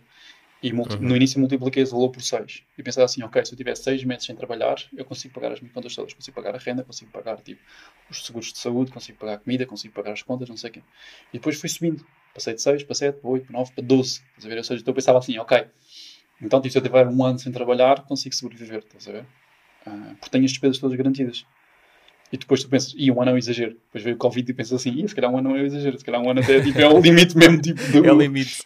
da cena, Sim. pá, porque o Covid, o Covid deu-nos uma pancada gigante, pelo menos, pá, a mim na altura, tipo, psicologicamente foi muito duro, porque para tudo. Yeah, Ah, Para todos, praticamente. Yeah, yeah, foi, só que é isso, tipo, sei lá, é... mas eu percebo muito bem que, é, que é, é difícil dizer que não, estás a ver, e eu hoje em dia, mesmo assim, imagina, quando, e tenho essas conversas imenso com o David, que é, quando começas a fazer menos trabalhos, e começas a olhar para a conta e tu dizes assim, hum, depois vem aquele trabalho que tu sabes que não devias aceitar, porque não é aquilo que tu queres, e não é aquilo que te vai. Eu tento sempre aceitar trabalhos que eu sei que me vão. Há uma frase que eu gosto imenso, que é o que estás a fazer hoje está-te a fazer chegar mais perto de onde queres estar um dia. E se a resposta é sim, pá, então bora, é isto? Se a resposta é não, porque há trabalhos que tu fazes literalmente por uma coisa, dinheiro. Ponto. Uhum. Não te vão trazer mais trabalho, não te vão trazer mais clientes, não te vão trazer mais nada. É dinheiro, ponto. Só. Pá, e às vezes é. E tu podes cair, e eu já caí, eu já fui vítima disso, que é tu, eu, eu já caí na, no, no erro de aceitas um, aceitas outro, aceita outro, outro, outro, outro, e de repente estás por ti e olhas para os últimos quatro meses e dizes assim: a única coisa que eu fiz foi pôr dinheiro na conta. Eu não fiz nenhum trabalho que estou orgulhoso, não fiz nada que possa pôr cá fora, não fiz nada que possa mostrar a nenhum cliente que eu queira que me vá empurrar mais para a frente, estás a ver? Que vá pegar na minha carreira e vá tipo, ok, isto é onde tu queres estar, ok, fixe, o caminho não está a ser, não, não, tá, não é direto o caminho, aquilo é tipo, aquilo é, quando tu estás a trabalhar por dinheiro, é fixe, é preciso, dinheiro dá-nos liberdade, eu não comprei a rede a fazer, tipo, a pedir com, com jeitinho, estás a ver? Claro. aquilo ainda custa uns euros. Ahm, mas, mas é isso, estás a ver? Tipo, saber que, ok, este trabalho, o que eu estou a fazer hoje, vai-me chegar, vai- está-me a fazer chegar mais perto de onde eu quero estar um dia. Pode ser devagarinho, pode ser tipo só um passinho pequenino, ou pode ser uma corrida, um sprint. Mas se, essa, se a resposta for sim, pá, bora, então é isso, estás a ver? Agora, se a resposta for não, será que estamos a fazer o trabalho certo? Ver? Será que há outra maneira de fazer isto? Qual é que é a forma? Sei lá, se o nosso objetivo é só dinheiro, epá, então se calhar temos de tentar arranjar qual é que é a forma mais fácil. Por exemplo, para mim, quando comecei, a minha forma de olhar para isto foi, eu pensei assim, ok, qual é que é a forma, é que- co- como é que eu vejo o pessoal à minha volta a fazer dinheiro? Eventos e institucionais. Mas eu não tenho clientes. Estás a ver? Eu não tenho clientes dentro dessas empresas, não tenho portfólio, não tenho. Estás a ver? Então o que eu pensei? Há pessoal que já tem esse portfólio, há pessoal que já tem esses clientes e tem tantos clientes que subcontratam. Uhum. Então eu fui, fui falar com duas ou três pessoas que eu conhecia que faziam esse tipo de trabalhos e disse assim: Olha, eu quero trabalhar para ti, quando precisares de um câmara extra, chama, eu sou esta pessoa, estás a ver? Eu vou lá e as cenas vão aparecer feitas. Pá, e depois tipo, um contratou-me, ele gostou, o outro contratou-me, ele gostou, então o que é que eu fiz? Em vez de podia ganhar mais dinheiro a falar diretamente com o cliente, claro, mas o que eu, eu escolhi abdicar desse dinheiro extra e eu só tinha pessoal a dizer: Olha, dia 18, podes filmar? Posso. Ok, então está-se bem. Dia 18, esta hora está aqui. Eu ia lá, fazia o meu trabalho, entregava as filmagens e ia para casa. Ia para casa fazer o quê? Editar o Água Negra. Fazer aquilo que tu querias estar a fazer. Eu não queria estar a editar a Água Negra. Sim, sim, queria, mas o objetivo Mas, era. mas, mas a cena é: eu olhava para editar a Água Negra e dizia assim: Isto aqui vai-te vai -te levar mais próximo. Está-te a levar mais próximo de onde queres estar um dia? Sim. Então é isto que eu tenho que estar a fazer. a ver? O resto é um meio Yeah. para um fim. Aquilo, aquilo ali Sim. é o meio para um fim, estás a ver? Só que para eu estar a fazer aquilo, havia outra coisa que eu tinha também de estar a fazer, que é, sei lá, eu tenho. Uma pessoa tem de fazer tipo, dinheiro, estás a ver? Pagar renda, Claro, pagar, pagar renda, yeah. Justamente Não, mas é, opá, Sim. eu acho que infelizmente hoje em dia no país todo eu sou de Faro e esquece, as rendas aqui também estão super caras, Yeah, imaginas. pois, pois. Ah, mas opa, Ricardo, olha, é muito isso. Também não quero tirar mais do teu tempo. Adorei esta conversa e acho que isto é a forma ideal para, para acabarmos o episódio. Para deixar esta, esta mensagem aqui ao pessoal. Porque é isso, se vocês não fizerem por vocês mesmo, quem tiver a ouvir, tipo, ninguém vai fazer. E é lutar, pá, pelo, pelo aquilo que querem. Yeah, bem, E assim, tem de haver. cla- ninguém, Yeah, com- ninguém vos vai dizer para desligarem a televisão e irem trabalhar. Ninguém vos vai dizer para olha, não devias estar a fazer isto. É para ninguém. Tipo, é, Yeah. este, é a parte difícil de estar a trabalhar como freelancer. É que não há uma empresa por trás, não há uma, uma, instituição, uma instituição por trás a fazer-te chegar o trabalho a ti e a, e a ensinar-te como é que lidas com os clientes, como é que não sei o quê, como é que não sei o que mais. Tu vais ter de passar por essas fases todas, fazer esses erros todos, aprender isso e, e é muito duro psicologicamente, porque há muitas vezes, e eu aconteceu-me isso imensas vezes, que eu sent- sentia-me sozinho, sentia-me que ninguém compre- compreendia. Todos os meus amigos, quase todos os meus amigos, vá mais do grupo mais chegado, têm trabalhos pa- para empresas e instituições, tipo trabalho das novas Ditos 5, normais. sei lá, são engenheiros, são pilotos, são tipo. Ou seja, e eles têm, todas essas pessoas, primeiro têm a segurança de ter um emprego com contrato em que recebem X ao final do mês, isso tudo, mas têm uma instituição, uma coisa tipo, um- uma, uma, uma, uma estrutura empresarial que lhes faz o trabalho chegar a eles próprios. Sei lá, tipo, não é um piloto que vai falar, tipo, olha, tipo, vender os, vender os bilhetes de avião, não é? Tipo, aquilo que está garantido. Um, ele tem outras responsabilidades gigantescas e nós temos de fazer tudo, não é? Nós temos de fazer o trabalho, mas temos de falar com os clientes, mas temos de tipo, garantir que temos o, o Instagram atualizado, temos fazer as coisas todas para isso puxar mais trabalho. Essa parte é muito dura psicologicamente. Um, pá, e, e eu passei tipo, passei, pá, passei por vários altos e baixos, um, mas acho que é importante passá-lo, estás a ver? Pá, se alguém precisar Uhum. tipo, de alguma dica ou tiver alguma dúvida, por, amor de Deus, tipo, Instagram, mandem mensagem, façam tipo número de telefone, qualquer coisa, pá, estou à vontade para falar disso, porque já passei por esse processo todo, mas pá, a verdade é que depois chegas ao fim e quando eu hoje estou num sítio que se tu me dissesses há 4 anos atrás que eu ia estar aqui, eu dizia tipo, não, não, não vou, estás a ver, tipo, um, o que eu gostava, o que eu tinha idealizado fazer um dia, já passou. Estás a Uhum. ver? Tipo, um- já estou além disso e, e é- é- a meta a meta está sempre a, a avançar. Tu nunca atravessas a meta porque chegas lá, tipo, afinal, tu queres ir para outro sítio e fazer mais e melhor e isso tudo. Pá, só que a cena é que quando chegas ao fim, tipo, do dia e dizes, fogo, eu adorei este trabalho, estás a ver? Eu fazia tipo, eu nem acredito que alguém me está a pagar para fazer isto. Uhum. Eu fazia isto à borda, estás a ver? E sei lá, e tu queres essa sensação? Tipo, tu ouves muita gente a, a queixar-se dos trabalhos, a queixar-se de não sei o quê, a queixar-se disto, a queixar-se daquilo. E assim, eu não estou a dizer que, que isto é tudo perfeito, que é tipo incrível e sei lá, eu não eu, Não não, eu se pudesse nunca mais editar na vida, eu nunca mais editava na vida. E, só que assim é, às vezes editar possibilita-me fazer projetos que eu não faria de outra forma. Pá, e, o que tu queres é olhar para trás e dizer assim: porra, este projeto foi bué da louco, fui a sítios que eu nunca tinha ido, conheci pessoas incríveis, fiz isto tudo e mais alguma coisa, e ainda me pagaram por cima. Como é que isto, como é que isto sequer é possível? Estás a? Como é que é possível isto ser um, modo, um, um trabalho? Pá, e depois, em comparação, tu olhas para as, para as outras pessoas todas, e às vezes amigos meus à minha, à minha volta que dizem tipo, estão-se a queixar do, do trabalho, do, do patrão, do não sei o quê, não sei o que mais, e, tipo, e tu vês que eles não estão super felizes ali. E o objetivo é pá, tentar criar condições para tu chegares a dizer assim: foi, eu adoro o que faço, a ver? Tipo, é mesmo Uhum. isto, é só isto. E se eu pudesse fazer isto aqui para o resto da vida, e há um tipo de trabalho que eu digo, que eu digo este é o trabalho que eu gostava de fazer para o resto da vida. E o objetivo é só fazer isso. Só que não, isso não existe. Não existe só Claro. fazer isso. Tens de fazer outros também. Só que o objetivo neste momento é fazer isso o máximo possível. Porque assim, no fim, olhas para trás e dizes: pá, não é trabalho, estás a ver? É, tipo, é a diferença entre um trabalho e uma carreira. Uhum. Coisas chatas com tudo, mas foi olhares para trás e dizeres: "E este aqui foi mesmo poeda louco. Ainda fui pago por isto. Yeah. É tipo, não, os clientes não podem saber, mas há coisas que, Yeah, que claro. tu fazes que fazias à borda. Estás a ver? Tipo, é, pá, Yeah. metam-me lá e eu filme. Tipo, Yeah. e estás a curtir e estás a. Pá, é. Só que eu acho que o objetivo, o objetivo é esse, é, chegar a esse ponto. E, é- e demora imenso tempo. E, e às vezes isso muda também. Tipo, o objetivo onde queres chegar.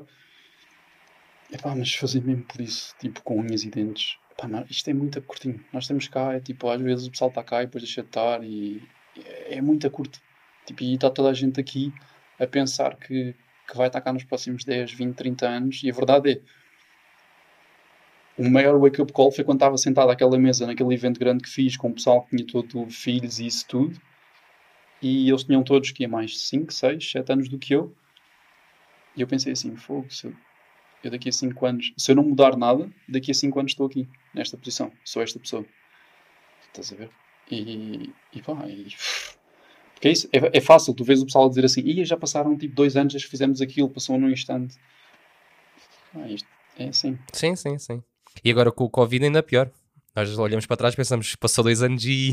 Com o Covid nós estamos todos em 2019 ainda, estás a ver? Tipo, é 2019 yeah. para 2022 foi tipo. Um salto. Teletransporte. Um, só yeah. que é isso. É, tipo, e com o Covid tu dizes assim, ok, eu com o Covid passei um bocado mal. Porque eu, eu, eu, eu, eu comprei a câmera um ano antes do Covid. Eu comprei a câmera no início de 2019. Então, eu, eu paniquei um bocado, não é? Tipo, pá, gastei um valor dele e comprei um carro, basicamente, deste tamanho. Um, e estava tipo, ok, eu vou ter de pagar isto aqui, estás a ver? Eu tenho que pagar isto. Então comecei a aceitar tudo. Tudo. E não fiz burnout, mas não tinha tempo. É tipo, trabalho, trabalho, trabalho, trabalho, trabalho, trabalho, trabalho. trabalho. Eu não tirei férias durante tipo um ano e meio quase. E depois chegou o Covid. Tipo, e eu passei de aceitar tudo no início de 2019 para, chega a março de 2020, os trabalhos começam a desaparecer e em, e em meio de abril de 2020 todos os projetos que eu tinha alinhados desapareceram. E eu pensei, tipo, ok. E todos esses projetos eram cenas muito relacionadas com, tipo, só, tipo, dinheiro, estás a ver? Ponto. Uhum. Só que nessa altura já tinha pago a câmera. Já estava paga. Já, tipo, trabalhei mesmo que nem um animal no ano anterior. Depois eu pensei assim, ok, mas eu perdi estes, eu perdi estes trabalhos. Quais é são as oportunidades que eu estou a perder mesmo? As oportunidades que eu estou a perder é, é só, tipo, não ter mais dinheiro na conta. E, e isso foi, isso foi o primeiro wake-up call que eu tive. Foi, há muito mais do que isto, estás a ver? Tipo, é, se é uhum. só por isso, se é só pelo, pelo guido... Pelo pá, dinheiro, yeah. nem vale a pena. Pá, vale a pena, dependendo de qual é que é o fim. Sei lá, imagina, tu estás a, a juntar para alguma coisa, o que é que seja, não sei o que. Sim, agora, sim, é nesse sentido.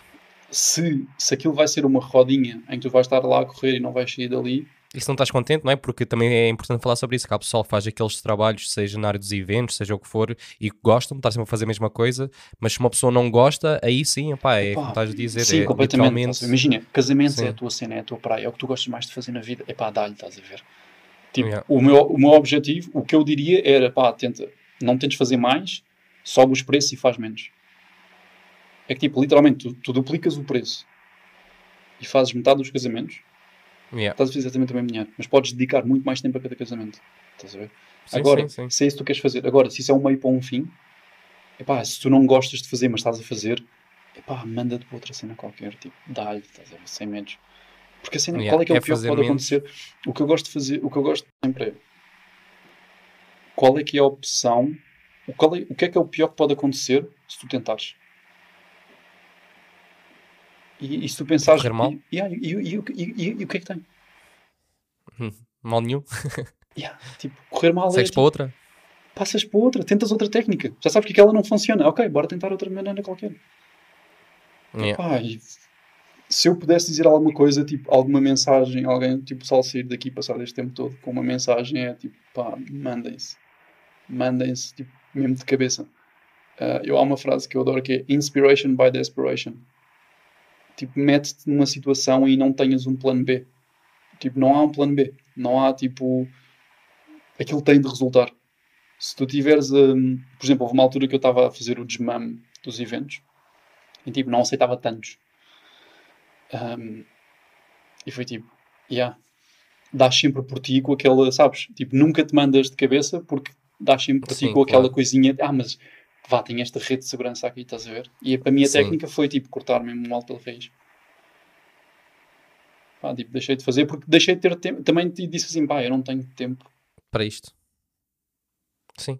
Não, e depois é aquela coisa, isto, mas isto foi que também já falaste, e eu concordo que é, às vezes é difícil ter esse mindset, porque às vezes é muito, é mesmo, está dentro da nossa cabeça, porque eu sei que é difícil pensar nisso e, e um, para teres uma ideia, houve um, um, podcast ao vivo em Lisboa uh, no início deste ano em que estava a falar isso com o pessoal. O pessoal estava a dizer, ah, às vezes é difícil, porque pronto, há sempre pessoal na área, tu sabes, em todas as áreas da fotografia e do vídeo, pessoal que faz a tempo inteiro, pessoal que faz a part-time e outros, pronto, estão a começar.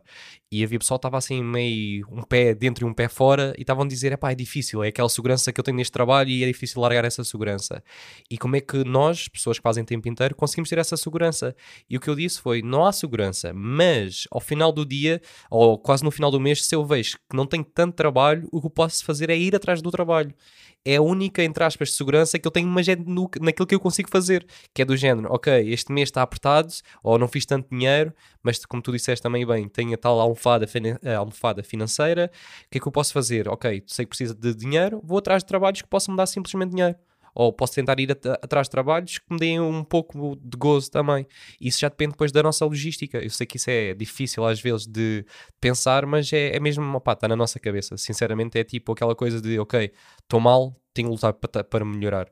E nisto é, sei que é difícil, como tu disseste bem, que é o facto de nós somos os nossos próprios patrões, nós somos uh, um pouco contabilistas, se não tivermos empresa, no teu caso tu tens, mas se não tivermos empresa, recibos verdes, pronto, é que essa, essa situação toda, mas sinceramente acho que são coisas, são lutas que nós vamos tendo e que ao longo do tempo vai melhorando que no início parece que é tudo muito complicado, mas opa, ao longo do tempo vai sendo cada vez mais fácil.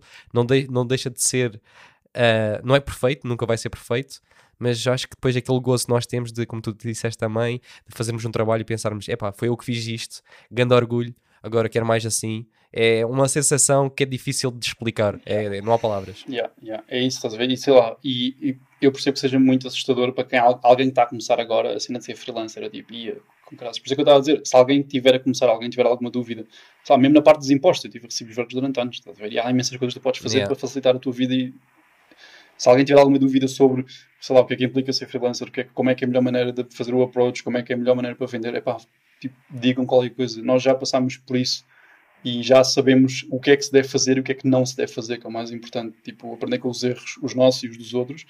Pá, só pois é isso também, é o que tu disseste, é o pessoal, é, é difícil porque depois toda a sociedade te diz sei lá, eu durante anos e anos e anos, e tipo muitos, muitos, muitos, muitos anos, a minha família toda era contra a cena de ser fotógrafo e contra a cena de, de fazer vídeo, estás a ver? Porque é o trabalho precário e tudo. Uhum. Estava a estudar engenharia mecânica eu estava mais estável. Pois. Eu, tipo, eu saí de lá para, para, ser freelancer a ser fotógrafo. Tipo, eles, ah, aquele lobby agora, tipo, maluco da cabeça, agora deixou a engenharia, tem emprego a sério para fazer um trabalho precário. Eu tipo, pá. A sociedade toda, toda, toda, toda te diz que aquilo tipo não é o que tu deves estar a fazer. Estás a ver? E é duro por causa disso, Sim. porque tu tens depois toda a gente tu dizes, ia tenho um emprego, vou-me despedir para fazer isto. E o pessoal tipo, és maluco, como assim? Metes mão na cabeça e tipo, ah, como assim? O que é que vais fazer à tua vida? Isso é tipo, a pior coisa que podes fazer e o que é que acontece se isto acontecer e o que é que acontece quando não tiveres trabalho. E esses medos todos são medos delas, dessas outras pessoas que estão a falar contigo, não são os teus medos. Tipo, ah, podem ser os teus medos também, mas aquilo, toda a gente, o que eles te dizem são os, seus, os medos que eles têm para si, não? Pá, e é isso. Yeah. Se precisarem daquele empurrão extra, pá, eu sou esse gajo, tipo, eu não tipo, pá, vai de cabeça. E... Porque é isso, inspiração através do desespero é bué fixe. Porque se tu não tiveres yeah. outra maneira, é como o Tony Robbins diz, é, se quiseres conquistar a ilha, queima os barcos onde chegaste. Pá, não tens outra maneira. Uhum. Pá, é tipo, se tiveres um emprego, se tiveres com um pé fora e um pé dentro, se tiveres um, queres ser, queres, bué, ser fotógrafo, mas tens outro emprego a full time, tipo, esquece. Tipo, não. Yeah. Vai demorar. Tens de saltar. Yeah, vai demorar 3, 4, 5, 10 vezes mais tempo a, a chegar, a, um, a chegar onde, onde devia chegar. Sei lá. Opa, é verdade, e para terminar vou usar uma expressão que, pronto, agarrando no que tu fazes, é jogarem-se para a água. É literalmente irem de cabeça. Yeah, yeah, yeah, é isso. Não é? É que tipo, pá, estás numa ponte, vais logo, salta. Yeah. Tipo, é, a melhor maneira de aprender tipo... a nadar é saltar para dentro da água. Olha, Ricardo, muito obrigado por este tempo. Obrigado, Já te tirei também mais tempo do que aquilo que, que eu te disse, que ia ser só uma coisa rápida, mas olha, gostei tanto da conversa que não queria acabar. Também é, obrigado. Um, nada, e vamos falando. O pessoal vai curtir de certeza. Depois vou deixar também os links do teu trabalho para, eles, para todos os ouvintes verem. E obrigado. até uma próxima. Obrigado. Um abraço. Se gostaste do episódio desta semana e se quiseres apoiar o podcast Conversas Café, podes fazê-lo a partir do Patreon, onde também terás acesso a conteúdo extra, como episódios sem filtro, vídeos onde irás aprender a dar direções a casais nas tuas sessões, templates de contratos de fotografia, dicas sobre marketing, etc, etc. E também terás acesso ao grupo privado do WhatsApp que já conta com mais de 50 membros. Se tiveres interesse, podes encontrar o link na descrição. Obrigado e até breve.